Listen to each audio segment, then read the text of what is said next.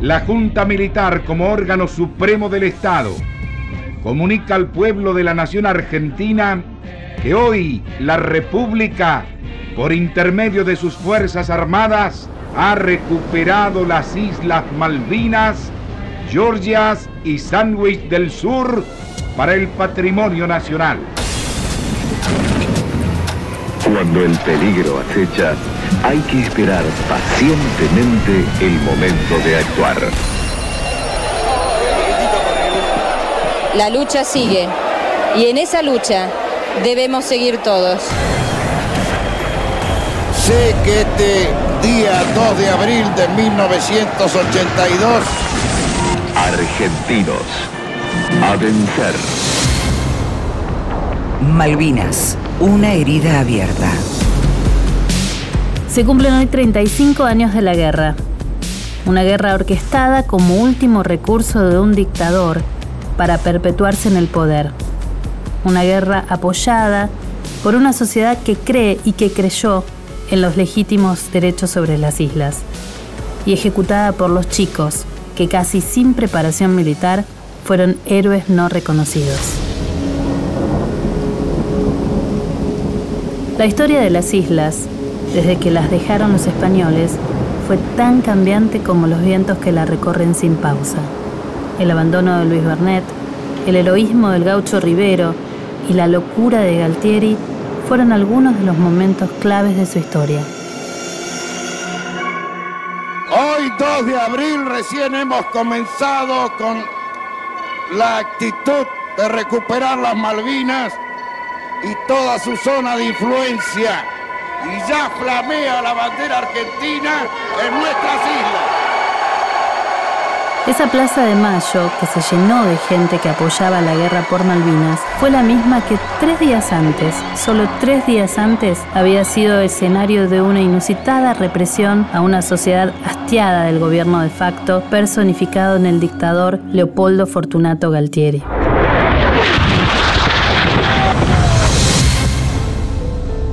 Horacio Núñez formó parte de aquel grupo de élite que desembarcó esa madrugada del 2 de abril.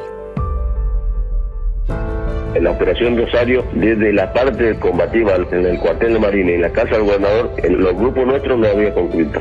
En el desembarco, el capitán Giachino y todos íbamos en el buque Santísima Trinidad. El primero de abril a las 9 de la noche empezamos el desembarco nosotros desde la Santísima Trinidad a los botes Zodiac. Empezamos tierra Malvinas a 22 horas más o menos. Y de ahí toda la noche marchando hasta que al otro día, 2 de abril, a las 5 de la mañana se produce el ataque. El grupo mío en el cuartel Lomarín y el grupo del capitán Giachino en la casa del gobernador. Prácticamente simultáneo. El primer caído fue el capitán de corbeta Pedro Giaquino. Cuando ordena tomar la casa gobernador por asalto, recibe tres impactos debajo del vientre y muere desangrado.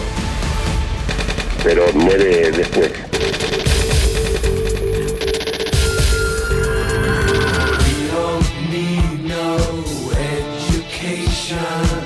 Galtieri y Margaret Thatcher fueron a la guerra con un mismo fin, utilizar una causa nacional para remontar sus respectivas debacles políticas. El general en retiro efectivo, Martín Balsa, estuvo en las islas con sus jóvenes soldados correntinos del grupo de artillería 3 de Pasos de los Libres y sabía que las cosas no se estaban haciendo bien.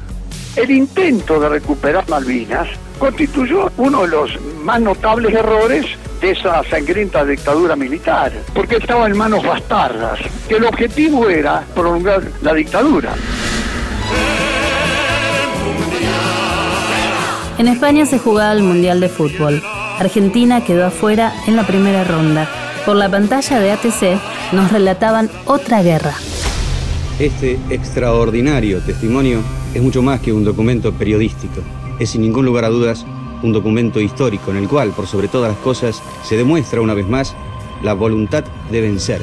La voluntad de vencer. Desde LRA 60, Radio Nacional Islas Malvinas, informa Norman Powell. Tienen dos prisiones para ustedes a 120 millas náuticas.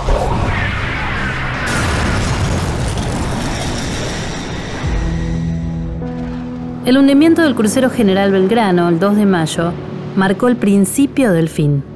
Aún estremece el relato de aquel momento por parte del capitán de la nave, Héctor Bonzo. Y a las 16 horas, con un cielo plomizo, un viento huracanado, que ya nos está presionando desde el punto de vista de la visibilidad, y a las 16.01 minutos, estando en la escala de acceso hacia el puente, siento vivo y maldigo ese momento. Una explosión, un olor acre, una inclinación inmediata hacia vapor, un segundo torpedo. 323 vidas se hundieron con el buque argentino. La suerte estaba echada. Fue considerado un crimen de guerra, aunque Margaret Thatcher no lo reconociera en aquella aparición en la BBC de Londres, cuando le preguntaron por qué dio la orden de hundirlo fuera de la zona de exclusión. No estaba abandonando las islas, sino que estaba en un área donde representaba un peligro para nuestras naves y para la gente a bordo. Estaba en una zona en la cual advertimos, a fines de abril, a todas las naves que estaban cerca, que si representaban un peligro para nuestros barcos, serían vulnerables. La visita improvisada a nuestro país del Papa Juan Pablo II logró poner fin a una aventura irracional que duró 74 días.